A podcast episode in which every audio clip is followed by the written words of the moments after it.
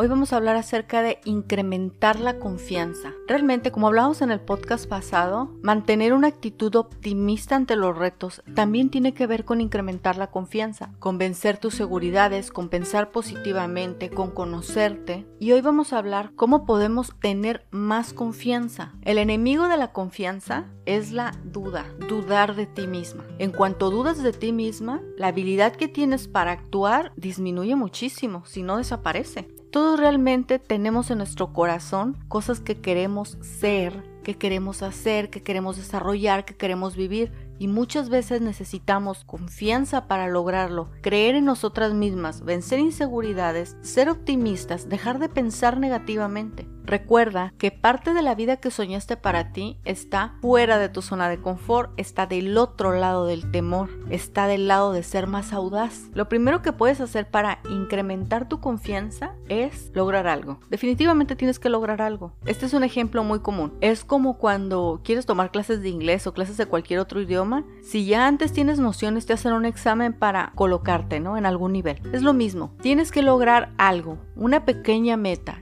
y eso te va a dar un parámetro de qué está dentro y qué está fuera de tu zona. Puedes escoger empezar por poco. Empieza por pequeñas metas. Puede ser llegar a tiempo, caminar 10 minutos, comer algo sano todos los días, dejar de decir algo, comenzar a decir algo, leer una página de un libro. Comienza con pequeñas metas para irlas logrando y conforme vayas avanzando, esas metas te van a dar confianza. Otra cosa que puedes hacer es una lista acerca de tus logros. Es importante, la mayoría de nosotros podemos llevar un, un récord, un historial de las cosas que hemos hecho mal o me hubiera gustado mejor haber hecho esta otra cosa en vez de esta. Y las tenemos nadando en nuestra memoria. Pero ¿qué hay de las cosas que hicimos bien, que hicieron la diferencia? Es importante tenerlas anotadas en una lista, hacer memoria. Yo recuerdo que en un ejercicio que tomé nos hicieron escribir toda nuestra historia profesional, cómo habíamos empezado a hacer lo que habíamos empezado a hacer. Yo la verdad pensé, no necesito escribir mi historia porque ya me la sé y además no hay nada relevante. Pero cuando le empecé a escribir, o sea, dejé mi rebeldía a un lado, me puse a escribir y me di cuenta de todo lo que había luchado para lograr esa parte de mi vida. Y de repente era, vaya, con razón sentía yo como me sentía en ese momento si había tenido que vencer todas estas cosas en un lapso tan corto. Por eso es importante escribir lo que has logrado. No tiene que ser un libro, puedes escribir 10 cosas que has logrado, desde muy importantes a no tan importantes, de acuerdo a tu clasificación, por supuesto. Algo que nos hace ganar mucha confianza de forma muy rápida es, es arreglarnos. Te puedes hacer un corte de pelo, aprender a maquillar diferente, pintar el cabello, tomarte un poquito de tiempo en vestirte mejor. Puedes observar a alguna gente que conozcas, cómo se viste y cómo actúa. Si tú sientes que es una persona que se viste bien, date cuenta de cómo actúa. Ciertamente, la forma en cómo se viste y cómo se arregla puede ser alguna de las causas de su seguridad. Eso sí funciona para mí. Otra cosa que es importante para incrementar la confianza es ser asertivo. Ser asertivo es expresarnos lo que pensamos, lo que sentimos de forma directa, de forma correcta, de forma eficaz. Es hacer valer lo que pensamos respetando a los demás y respetar a los demás en lo que ellos dicen. Ser asertivo es un nivel de madurez. No deja de ser uno tan reactivo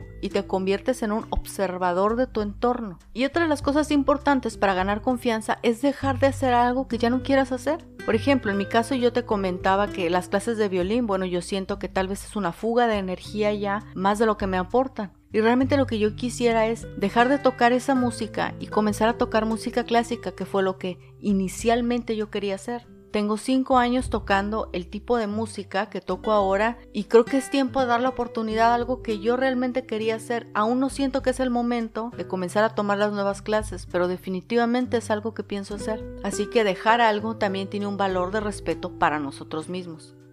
Nos vemos la próxima.